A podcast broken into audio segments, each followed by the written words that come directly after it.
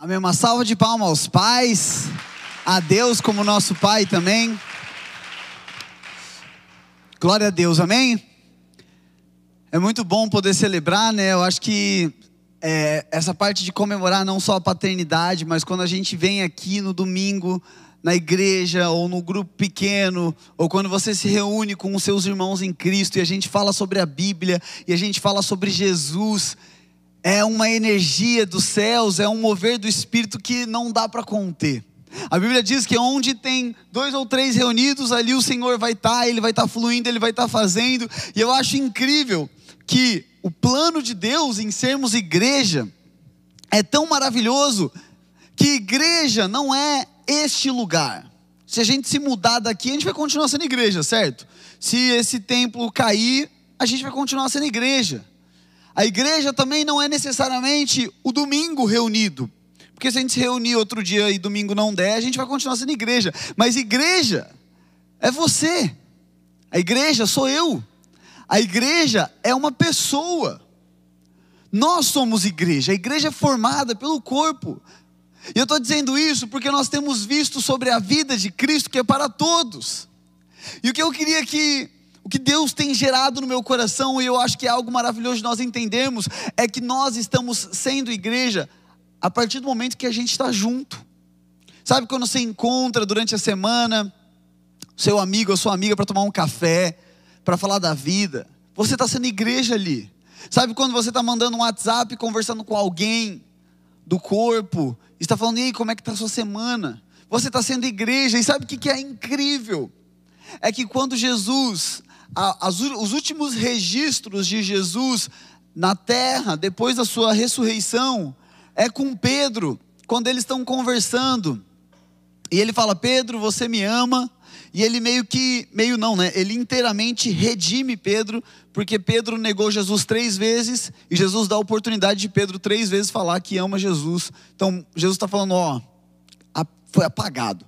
Mas aí, quando no final ele fala, sim, você sabe que eu te amo, Jesus fala, então apacenta as minhas ovelhas. Então, olha que lindo. A beleza de ser igreja não é ter pessoas perfeitas ao lado, não é concordar talvez com a opinião política da pessoa que está junto comigo, mas é nós termos comunhão como Cristo teve conosco. É o amor ser o elo que une o nosso relacionamento e não a minha opinião e a sua. É o amor que Cristo colocou em nós, nos dá alegria, nos dá empolgação de estarmos juntos. E eu não sei você, mas desde que essa pandemia começou, domingo e sábado, que é os dias que a gente se encontra aqui, são os dias que eu estou mais pilhadão porque eu sei que a gente vai se encontrar, eu sei que vai ser maravilhoso, eu sei que eu vou poder olhar uns olhinhos, né, porque não dá para ver a boca e o nariz, mas eu sei que eu vou poder ver testas. Não estou brincando, eu sei que eu vou poder te ver, você vai me ver, e a gente vai ter comunhão, e a gente vai ser unido. Isso é incrível. Isso é maravilhoso, é empolgante. Jesus, Deus, Ele é tão sábio que Ele constrói um, um, um organismo de sermos igreja que nada pode destruir. Quando o Império Romano tentou acabar com a igreja no início, através de perseguição, através de proibição, se você for ver a história, os historiadores dizem que os cristãos eram quem iluminavam as ruas de Roma. Porque Nero, quando ele estava no poder, ele ficou, ele estava tão, é, eu acredito que endemoniado, tão é, oprimido, que ele queima metade de Roma e diz que a culpa é dos cristãos, e a partir daí, todo mundo que é cristão, ele coloca num poste no meio da rua e taca fogo. Isso literalmente aconteceu. E as ruas eram iluminadas pelos cristãos que estavam morrendo ali. Ainda assim, a igreja de Jesus não morreu. Ainda assim, nada pode pode parar o evangelho de progredir e na verdade, quando a gente olha isso, isso foi um, um catalisador, um impulsionador do Evangelho chegar até nós aqui no Brasil. Quando nós olhamos a história do protestantismo, 1517 é o primeiro culto protestante registrado que acontece aqui no Brasil pelos franceses presbiterianos. Eles vêm para cá e eles celebram, eles registram isso. Então nós vemos que 1500 anos depois de tudo aquilo que os apóstolos viveram, daquilo que a igreja viveu, a igreja chega aqui. certamente aqueles que tinham comunhão com Deus já viviam a igreja, né? Ela não era uma instituição, ela já devia ser viva nos corações daqueles que criam em Cristo. Mas o que eu quero dizer é: a igreja de Cristo Jesus não parou, não retrocedeu, não piorou, não fraquejou, não diminuiu. Na verdade, ela tem se expandido. Amém? Deus tem chegado a lugares novos.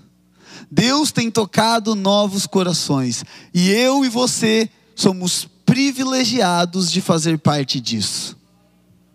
Que custe o meu conforto, que custe o meu egoísmo, que custe a minha maneira antiga de ser igreja e o meu desejo de acontecer tudo como eu achava, mas que as pessoas possam conhecer a Deus eu não quero me apegar mais ao conforto de ter um formato de igreja do que me apegar às pessoas conhecendo Jesus. Faz sentido? De nós espalharmos, de nós refletirmos. E eu quero fazer uma, uma reflexão com você essa manhã, porque eu acredito que tem algo novo florescendo. Tem algo que está nascendo. Só que uma gestação e um nascimento tem dor. O período de gestação é, é doloroso, eu não sei qual é a dor.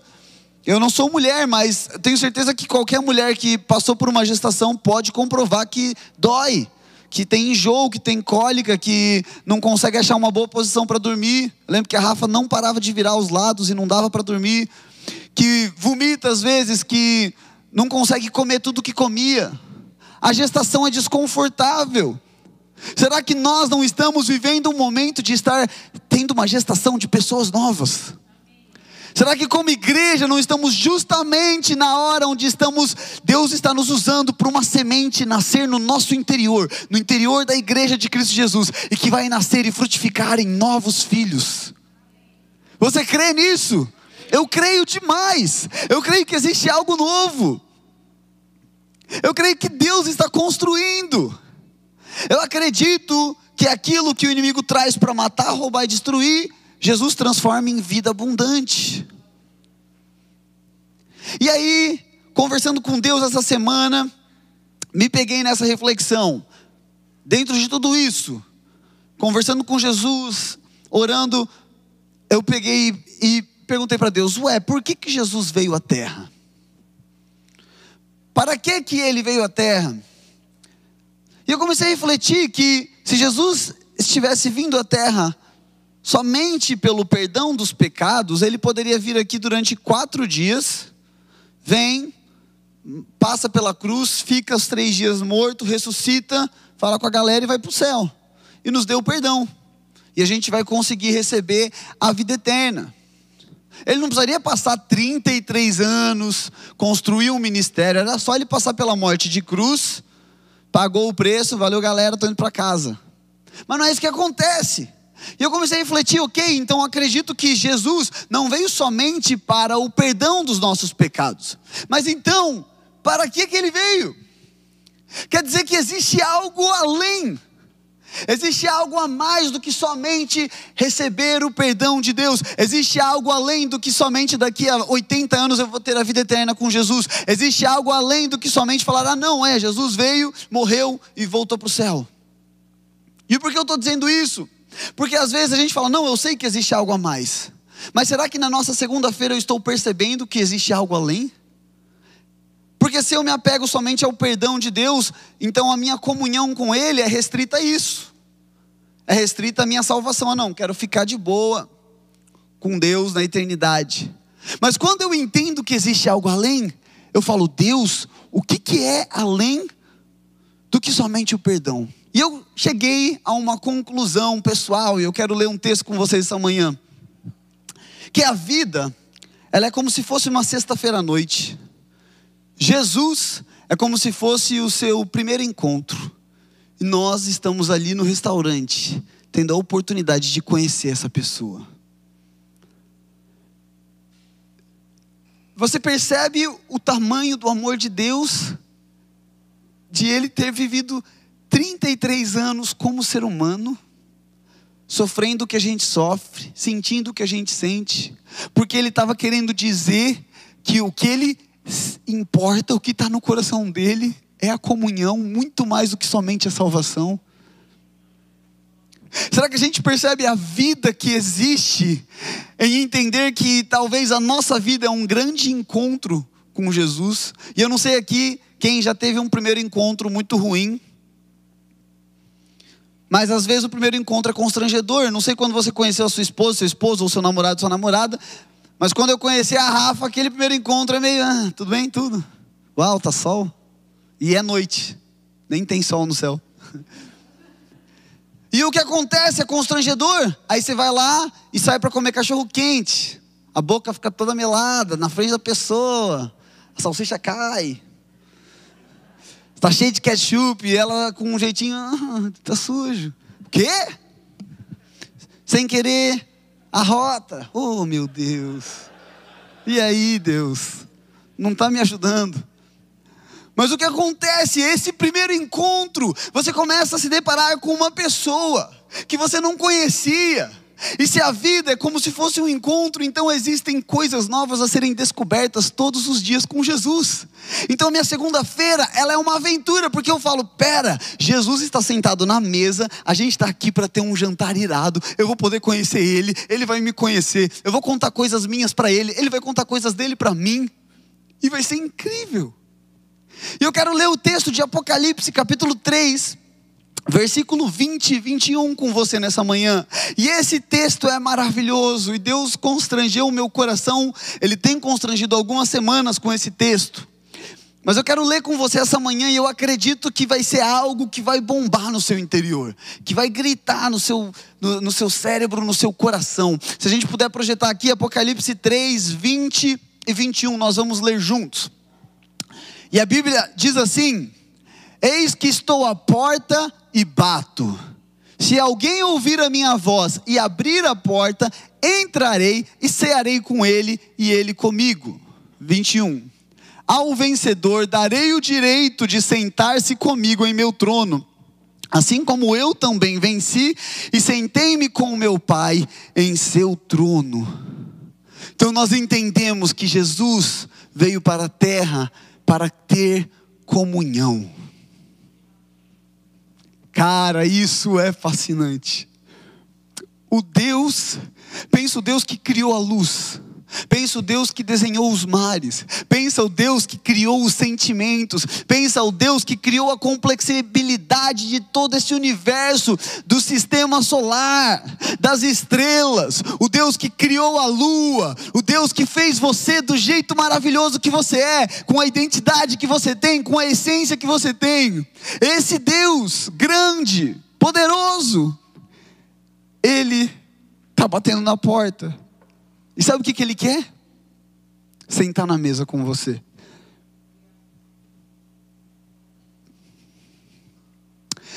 Isso para mim é constrangedor demais. Porque talvez a imagem que eu teria de Deus é o oh, Deus está batendo na porta falando: "E aí? Ô, oh, tô vendo. Abre essa porta aí." Talvez era isso que meus pais faziam. Ei, deixa eu entrar. Ou já chegar, pá, aí, tô vendo você. Mas quando eu leio isso, sabe o que, que eu imagino? Jesus com aquele olhar de amor, aquela pessoalidade, um homem que ao mesmo tempo é sério, mas ele é suave, um homem que ao mesmo tempo é profundo, mas ele é leve, e ele bate. E ele fala: Ti, ele está falando, Tássia, Flávio, Fabian. E a gente não responde. E ele fala: Mauro, tem uma guitarra nova. Tô brincando. E ele fica ali, Andreison. E eu imagino ele batendo, ele batendo, ele batendo. E sabe que esse texto ele é dirigido à igreja essa carta, né, a carta à igreja de Laodiceia, onde está escrito isso. Então, ele é um texto falando com cristãos. E aí existe um texto na Bíblia que Jesus ensina a orar, e ele diz assim: a oração deve ser como, e aí ele conta essa história. Existe um homem que vai receber um amigo na sua casa, só que é tarde da noite e ele não tem pão. Então ele vai ao seu vizinho e fala: você pode me dar pão, por favor? E o vizinho falou: Olha, tá muito tarde, já estava dormindo, minhas filhas estão dormindo, não vou te dar pão, não. E aí Jesus fala que o cara fica lá batendo, ei, quero pão, quero pão, quero pão, quero pão, quero pão, quero pão, quero pão, quero pão, quero... E ele fica ali batendo, e aí a Bíblia diz que o cara abre a porta e fala assim, ó, tô te dando pão, não porque você é meu amigo, mas porque você ficou insistindo tanto, tá aqui o pão e vai. E aí eu estava lendo esse texto e eu imaginei Jesus fazendo isso. Tiago, Tiago, Tiago, Tiago, Tiago. E aquele sentimento dentro de mim que todo dia diz: existe algo a mais. Sério que você vai lá para a TV ficar botando essa cabeça, essas coisas na tua cabeça? É sério que você vai ficar no seu telefone perdendo seu tempo? É sério que você vai ficar deixando essas coisas do trânsito tomar a sua paciência? Jesus está ali, Tiago, Tiago, Tiago, Tiago. E ele fica insistindo, ele não arromba, mas ele não desiste. Talvez pessoas desistiram de você, talvez a própria igreja desistiu de você em algum momento, talvez a própria igreja te machucou e te feriu. E agora tudo que você quer é deixar a porta fechada para ninguém ver. E agora o seu desejo é se esconder e falar assim: não, ninguém pode entrar aqui mais, porque eu já deixei muita gente entrar e deu muito errado. E Jesus está ali com uma voz suave, falando o seu nome. Ele está dizendo: ei, posso entrar? E a gente fala: não, não, é muito ruim, foi muito ruim para mim. Eu quero entrar, por favor. Agora, olha o texto, como ele é lindo. Ele diz que aquele que entrar, que abrir a porta. Obrigado, isso é o 20, o 20. O 3, 20. Ao que abrir a porta, ele entrará e ele vai ceiar com você. Sabia que as nossas dores, os nossos problemas, quando nós abrirmos a porta para Cristo, eles não vão sumir da noite para o dia. Talvez pode, né? Deus é Deus. Mas sabe o que vai acontecer? Você vai conseguir se alimentar para passar por esses momentos. Você vai sentar na mesa de Deus, você vai saber o que, que Deus gosta de comer. Nossa, Deus gosta de rondelli, não sabia. Uau, um calzone de frango. Deus gosta do mini calzone. Você vai começar a perceber o alimento que sai da boca de Deus. Sabe as coisas que hoje te deixam sem força, sem ânimo, sem esperança? Sabe as coisas que hoje te deixam até mesmo sem foco, com a visão embaçada? Existe um alimento que muda isso.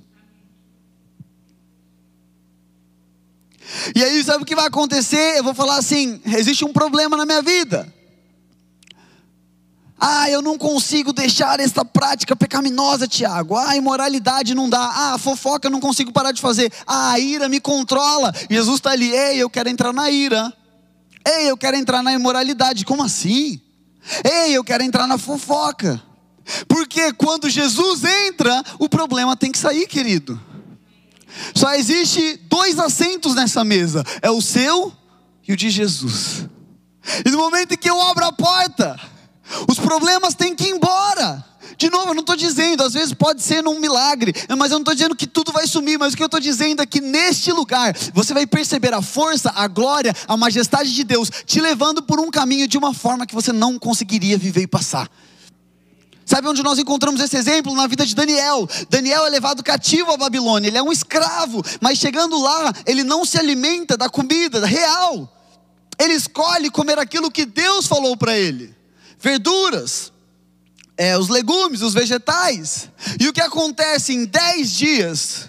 Ele tem mais força do que todos os que se alimentavam da comida do rei. Jesus está nos ensinando: você foi levado cativo pela Babilônia, existem coisas que te prendem. Abre a porta, eu vou comer com você, e a sua força, e a minha força em você, vai te levar por esse caminho. No mundo tereis aflições mas tende bom ânimo, pois eu venci o mundo. Sabe, quando ele bate na porta, ele não está esperando encontrar uma casa limpa, uma casa pronta, arrumada, porque nós nem temos a capacidade de fazer isso. Porque se a gente tentar limpar a casa para receber Jesus, no final a gente vai estar tá cansado, porque quando Marta tentou preparar a casa para receber Jesus, ele falou: oh, oh, oh, vem aqui, senta com Maria, vem pegar a boa parte. Aí eu imagino Jesus pensando, cara, eu multipliquei pão para 5 mil pessoas, você acha que eu não posso botar uma lasanha nessa mesa? Cara, eu estou transformando cego em pessoa que vê, você acha que eu não posso dar um estralo e tudo se varre? É, eu estou viajando. Mas o ponto que eu quero que a gente perceba é que ele não está esperando uma ação nossa para ele entrar. Uma ação no sentido de limpeza, mas ele está esperando a nossa mão abrir a porta e falar: "Ei, vem aqui, ó, tá sujo mesmo, cara. Olha aqui, tá cheio de coisa que eu não queria que tivesse aqui. Olha aqui, tem muito entulho, tem coisa antiga que eu nunca tirei. Eu estou guardando memórias que eu não quero perder. Olha, tem essa ferida aqui que nunca deixou de me atazanar. Olha, tem essas noites sem dormir que eu não consigo vencer.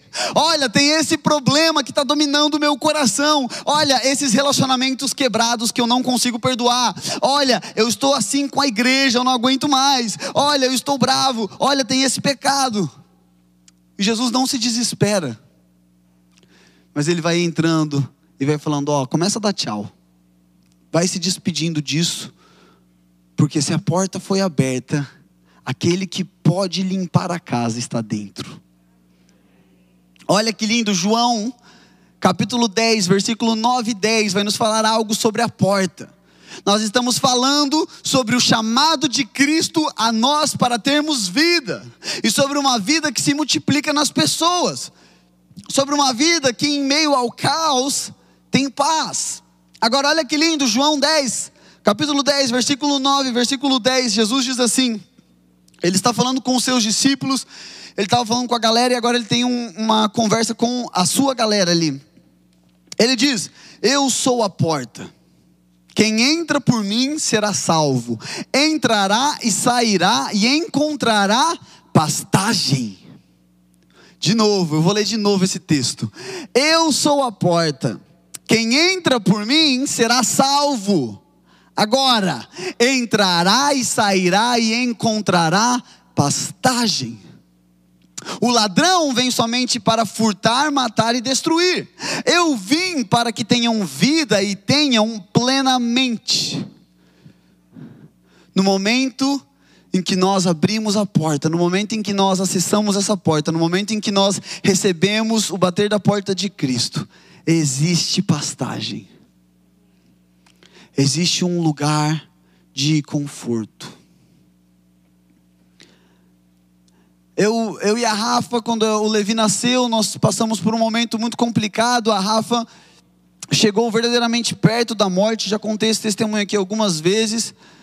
E chegou um dia, eu, eu falei sobre isso já uma vez, mas chegou um dia em que a pressão dela foi a 20, 21, e aí a pressão dela estava 20 já, tinha passado cinco dias do parto, não, baix... não acho que mais até sete, oito dias e não baixava, não baixava, e na hora que a gente mediu essa pressão, eu fiquei desesperado, ela estava muito mal, e aí eu lembro que eu tive um pensamento, eu nem cheguei a falar isso, mas eu pensei. Meu pai entrou no quarto, eu estava na casa dos meus pais, ele falou, tio, vamos orar. E eu lembro que eu pensei assim, não, não preciso de oração, eu preciso de um médico. Preciso de alguém que possa resolver. E esse sentimento entrou no meu coração, ele veio à minha mente. E aquele era um momento desesperador para mim. E a gente saiu rapidamente para o médico, chegou lá, não adiantou nada, não resolveu nada. E a gente voltou para casa na madrugada. E eu lembro que eu fui dormir, e aí o peso já começa a vir, a condenação e muitos pensamentos: meu Deus, você não crê em nada, você está vivendo uma mentira. Você fala que você crê em Jesus, mas olha o que, você pensou. E eu fui dormir, na manhã seguinte eu acordei triste, ao extremo, triste muito triste.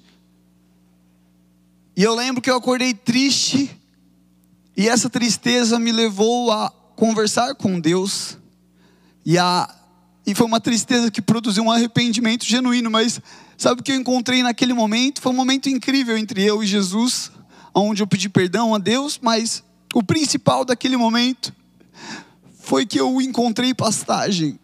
A, a circunstância não mudou por uns dois ou três dias ainda. Mas toda vez que eu olhava para aquilo, eu, assist, eu, eu via esse Cristo próximo e eu ia nesses pastos verdejantes e eu deitava ali como ovelha e eu falava: Deus, eu não quero ter o controle da situação, mas eu sei que você é quem dirige as coisas. Eu sei que você pode curar. Eu sei que se você quer, isso vai acontecer. E três dias depois a gente foi para o hospital. Chegando lá, a pressão dela ainda estava nisso. Tomou remédio, a pressão não baixou. A gente estava no hospital já umas três, quatro horas. O médico falou: Olha, se não baixar, daqui a meia hora vocês vão ter que ficar aqui no hospital essa noite. A gente vai ter que ficar vigiando e tal. E eu lembro que a gente estava ali. E existia muita paz no meu coração já. Mas a Rafa foi ao banheiro e ela começou a orar, e ela me contou isso depois. E ela falou assim: Jesus, eu acredito que a minha pressão é o que você fala que é, e eu quero trazer essa pressão à existência agora. E eu tenho a pressão que você curou. E ela começou a orar e começou a orar. E o médico voltou depois de meia hora, e a pressão dela estava perfeita, estava no nível que ela tem que ter, ideal. E a gente foi para casa aquela noite. Mas qual foi o ponto principal? Não foi nem a cura. Não foi nem o milagre da pressão dela ter mudado de repente.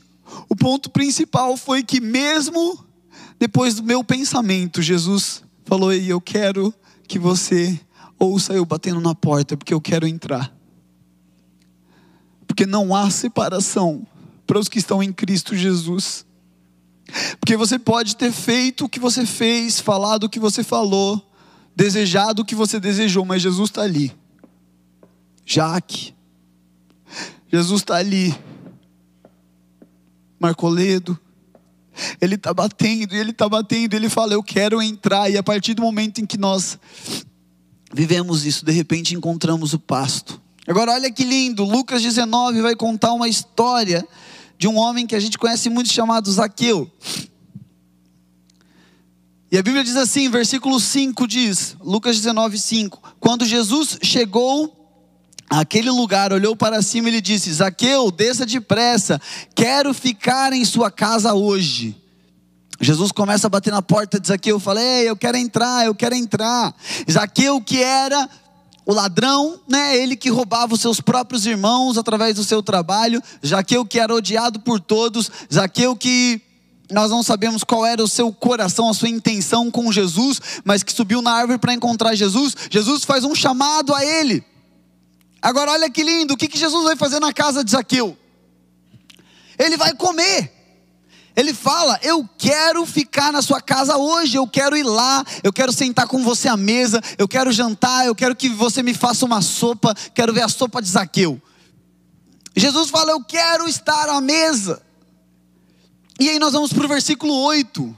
Então, do versículo 5 ao versículo 8 é o processo do povo ficar com raiva de Jesus, Jesus entrar na casa de Zaqueu e comer com ele. E aí o versículo 8 diz assim: Mas Zaqueu levantou-se e disse ao Senhor: Olha, Senhor, estou dando a metade dos meus bens aos pobres, e se de alguém extorquir alguma coisa, devolverei quatro vezes mais. Versículo 9.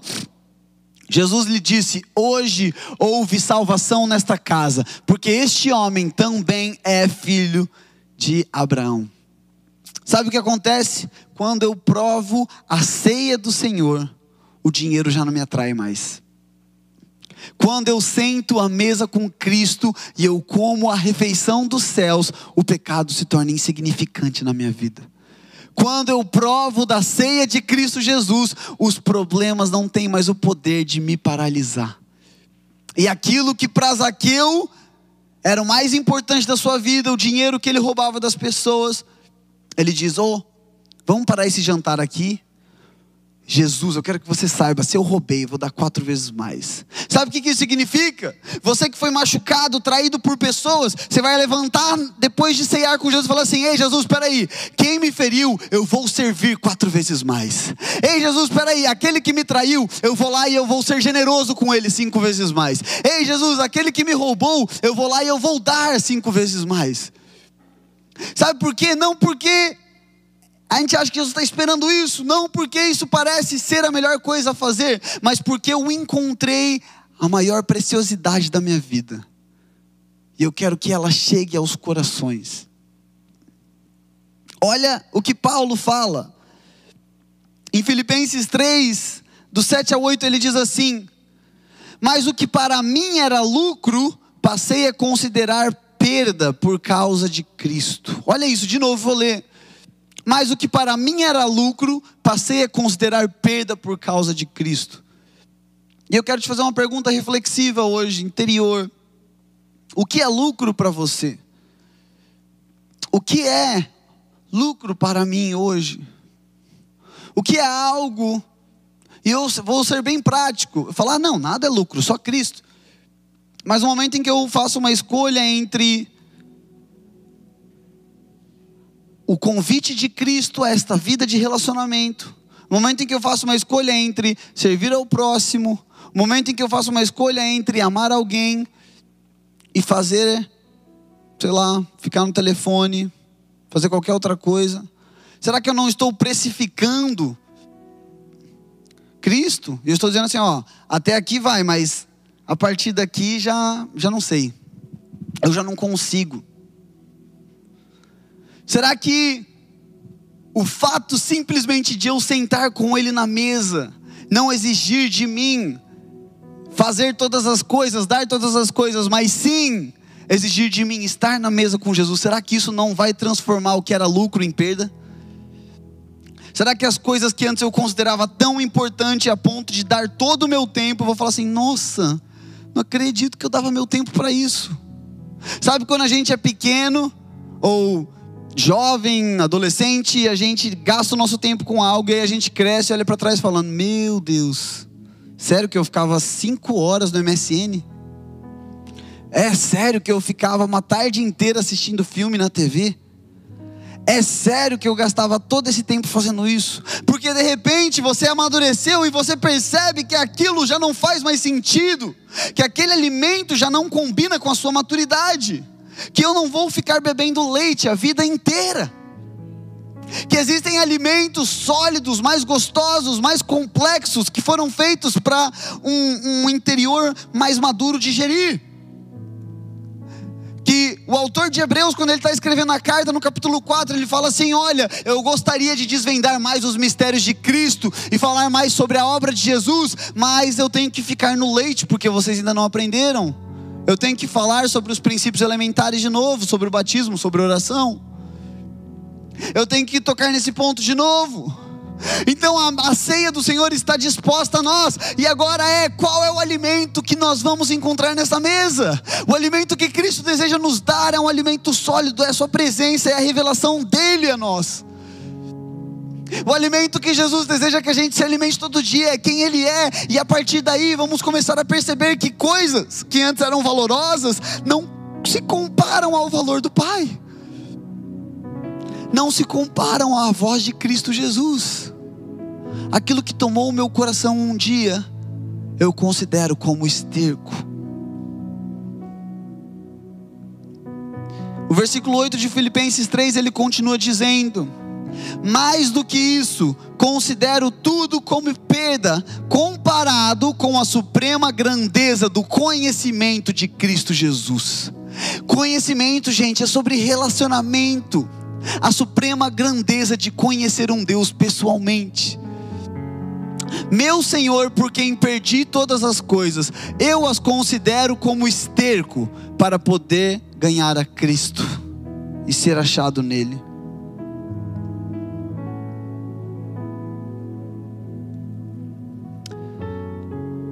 Sabe por que tem coisas às vezes que ainda nos paralisam? E eu vou falar isso da minha vivência. Se isso se encaixar no seu coração, amém. Mas se não, não se sinta condenado pelo que eu vou dizer agora. Mas isso é o que eu tenho visto em mim.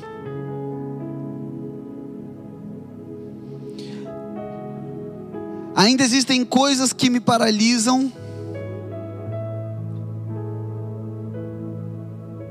Porque o que eu considero mais forte, o que eu considero maior, a voz que eu mais escuto, o vento que mais me dirige não está em Cristo. Então a amargura ganha uma força que com Cristo ela não ganharia. Então a inveja ganha um poder que em Cristo não teria força. Então agora as impressões erradas sobre quem eu sou falam mais alto do que o que Deus está falando sobre mim. E me entenda, eu não estou dizendo que é um passe de mágica. Ah, não, Deus fala que eu sou bom, então fechou agora, eu tô aí, fechou, vou nessa. É um processo de construção e é por isso que existe uma mesa, porque é um lugar onde a gente come, fica sentado, conversa, come mais, conversa, come mais. Se tudo que Deus fizesse fosse um passe de mágica, Deus não estaria se importando com o nosso interior, sim com o nosso exterior. Mas como Ele nos ama, Ele quer nos construir verdadeiramente. Então Ele não vai às vezes mudar uma coisa da noite para o dia, não porque Ele não pode, não porque você está orando errado, mas porque a intenção dele é você, não é o que você está fazendo ou não. Sabe, meu pai tem o diagnóstico de diabetes já há mais de 50 anos. Mas eu posso testemunhar que eu não tive um pai diabético. Apesar dele tomar insulina todos os dias, apesar dele cuidar com o que ele comia, isso nunca limitou o que Deus chamou meu pai para viver e para ser. Sabe, talvez, talvez alguns de nós nem percebem, mas eu já presenciei vários domingos onde ele está pregando e quando você prega, muda tudo, né? O seu interior você gasta energia e tudo mais. E que certamente no final ele devia estar tá com uma hipoglicemia. Ou esse deveria ser pelo menos o padrão. Mas eu via Cristo sustentando e ele pregava e falava, e vocês sabem, o pastor Paulo pula, ele sua, ele grita, uau, e faz todas as coisas. E no final ele estava ali conversando com você, te dando um abraço. Agora imagina se ele vivesse olhando para diabetes para sempre e falasse: "Ah, não, eu sou diabético". Pastor, vamos pregar. Ah, não vai dar, querido, sobre diabético. Pastor, vamos viajar. Ah, não vai dar, eu sou diabético. Pastor, vamos sair comigo lá na minha casa. Eu fiz um doce que você não vai, nossa, vai ser incrível. Não, não dá, eu sou diabético. E se você conhece o pastor Paulo, você sabe que ele é um homem responsável, um homem de fé, que caminha por aquilo que ele crê. O que eu quero dizer é que a vida vai nos dar muitas oportunidades de tirarmos os olhos de Jesus, de não ouvirmos ele batendo na porta. Tem coisa que atrai. Tem coisa muito ruim que atrai os olhos. E é fácil a gente se perder nisso tudo. Mas o caminho para que nós não vivamos paralisados mais pelos medos, pelas ansiedades, pelas dores, pelas enfermidades ou pelos pecados, é nós ouvirmos que Jesus está batendo na porta e Ele quer cear comigo e com você. Ele não quer saber o que você pode fazer para Ele, ele quer te mostrar o que ele pode fazer por você. Ele quer sentar na mesa com você e ele quer rir, comer e ele quer chorar com você. E Ele quer ouvir a história da sua vida, e Ele quer saber o que, que você está sentindo hoje, e Ele quer saber o que, que você está pensando. Ele não tem medo dos seus pensamentos. Ah, não, Jesus, se eu te falar o que eu estou pensando, você vai ficar assustado. Ele vai falar: Você esqueceu que eu estava na cruz? Você esqueceu que eu recebi esse seu pensamento naquele momento e mesmo assim eu desejei te perdoar, sabendo o que você pensaria? Sabe que Romanos diz que nada pode nos separar do amor de Deus, nem o passado, nem o presente, ou nem o passado, nem o futuro. Esqueci agora. Romanos 8. Mas o que, que isso demonstra? Que não são os meus erros do passado que vão me separar de Deus, não são os meus erros de hoje que vão me separar de Deus, não são os meus erros de amanhã isso não quer dizer que eu tenho uma carta aberta para errar, quer dizer que eu tenho uma carta aberta para me relacionar. Se você puder ficar de pé comigo nesse momento. E eu quero ter um momento muito suave entre nós. Eu vou ler um último texto e a gente vai orar. Mas o profeta Isaías, ele vive um momento muito forte no capítulo 6. Apesar de ser o capítulo 6, isso não acontece no início do, do seu ministério, acontece bem mais para frente. Mas o versículo 1 diz o seguinte: No ano em que o rei Uzias morreu, então repara, o capítulo começa dizendo: No ano em que o rei Uzias morreu, eu vi o Senhor num trono alto e exaltado, e a aba da sua veste enchia o templo. O rei Uzias foi um rei do Império do Sul, que era Judá, que era considerado a parte ali de baixo, porque depois de Salomão o império se divide. E os estudiosos dizem que o rei Uzias foi o rei mais próspero depois de Salomão. O rei Uzias foi um rei próspero em economia e próspero em território. E o povo amava o rei Uzias. E Uzias teve muitas vitórias de guerra. Mas chegou um momento da vida dele que ele estava tendo tanta vitória que ele foi, ele entrou no templo de Deus, desrespeitou todos os sacerdotes e ele mesmo quis apresentar uma oferta a Deus. E os sacerdotes falaram: "Não, você não pode". E ele foi e fez e aí ele pegou lepra. E ele fica isolado, ele não reina mais quando ele pega lepra até a sua morte. E o que eu vou te dizer agora é uma imagem daquilo que Deus construiu no meu coração quando eu li esse texto. Mas Isaías tem a revelação do trono de Deus, de um Deus que governa, de um Deus que comanda, de um Deus que é rei, de um Deus que dirige as coisas. Somente quando aquele rei, que naturalmente havia trazido prosperidade, morre. Somente no ano em que Uzias morreu foi que Isaías viu o trono de Deus e Deus assentado. Existem reis na nossa vida que precisam morrer. Existem tronos do nosso coração que são governados por coisas que não fazem sentido. E eles podem até trazer prosperidade nas suas emoções, aparentemente. Eles podem trazer prosperidade no seu dinheiro, aparentemente. Ele pode trazer prosperidade na forma como você lida com a vida, aparentemente. Mas Deus está dizendo: ei, o trono de glória é meu. O trono majestoso é meu. Então hoje a oração que eu quero fazer com você e o convite que eu quero fazer vai ser muito simples. Jesus está batendo. Eu não sei qual é especificamente a área na sua vida. Talvez para alguns possa ser até mesmo a área de Jesus. Eu quero viver uma vida com você real. Eu quero que você seja o Senhor da minha vida, eu quero que você seja o Salvador dos meus dias. Eu me arrependo dos meus pecados e eu quero somente você. Talvez a sua área seja a família, o relacionamento de um casamento, a sua área sentimental, talvez seja pecados que hoje te assolam. Mas Jesus está batendo e Ele deseja que você veja o trono dele colocado sobre o seu coração. E a gente vai orar por isso nesse momento, amém? Se você puder fechar os seus olhos e abrir as suas mãos, eu quero orar por você e depois nós vamos cantar essa música juntos. Amém, Jesus. Nós ouvimos você bater e nós estamos ansiosos para abrir essa porta e cear com você. A gente quer sentar na mesa e todo dia desvendar os mistérios da Sua presença. A gente quer te conhecer e ser conhecido por você como nunca antes, Jesus. A gente quer acordar todo dia sabendo que você está se revelando a nós ainda mais. A gente quer desfrutar dessa comunhão que é tão sadia, que é tão gostosa, que é tão pacífica e tão perfeita. Jesus, nós queremos mais, queremos beber as tuas águas, comer do pão da vida. Queremos, Pai Deus, flutuar nos teus rios. Queremos ser conduzidos pelo teu vento. Então, nesse momento, o Senhor conhece os corações de cada um aqui essa manhã, o meu coração também. E nós falamos: entra, Jesus, entra.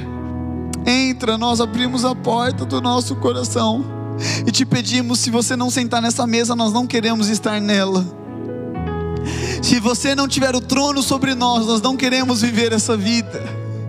Nós olhamos e percebemos que a tua igreja está florescendo, está crescendo, está se multiplicando, está frutificando e que essa vida que o Senhor tem para todos, que ela seja em nós, que ela seja onde tínhamos medo, que haja agora paz, aonde tínhamos doenças, que haja cura, aonde tínhamos falta, que haja a suficiência de Cristo, e que a gente considere tudo como perda, tudo como uma perca, Senhor, em nome de Jesus. Jesus, nós te agradecemos e sabemos que o seu desejo, o seu anseio é viver conosco Que a gente possa, Deus, te conhecer cada vez mais. Que a gente possa perceber o quão próximo você está. Que a gente possa sentir o seu amor, o seu toque, o seu abraço. E todos os dias, Espírito Santo, eu oro isso para todos nós. Que todos os dias nós não deixemos de desfrutar da Sua presença. Nós não deixemos de aproveitar o preço que foi pago por nós. E possamos viver no templo. Somos o teu templo. Que possamos viver como a tua casa. Como uma casa maravilhosa que ama o Pai. Que ama a presença de Jesus. Que ama conversar com Jesus. Que ama ser igreja. Que ama viver unido. Que ama refletir a Cristo. Jesus, nós te amamos. Você conhece os problemas e as circunstâncias que temos vivido. E nós dizemos: a porta está aberta. Vem, vem. Essa bagunça vai ser limpa. As coisas erradas vão ser tiradas. Aquilo que não te agrada não estará mais ali. Aquilo que nos faz mal vai ser curado, transformado. E as cicatrizes vão servir de testemunho do testemunho de um Deus Santo, perfeito, que se importa com a humanidade, que se importa com as pessoas, que se importa com a nossa dor, que chora conosco, que ri conosco. Nós agora, Deus, aceitamos que somos cartas vivas luz do mundo e sal da terra, e nós queremos. Nós não somos como os que retrocedem, nós não somos como aqueles que são moldados pelo medo, mas somos guiados pelo Espírito. Nós te amamos em nome de Jesus. Você pode aplaudir ao Senhor Jesus Cristo? Aleluia.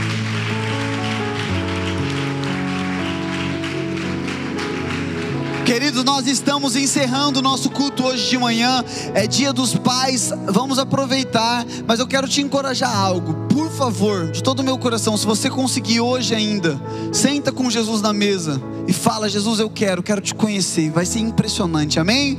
Sejam abençoados e a gente se vê domingo que vem, pessoal.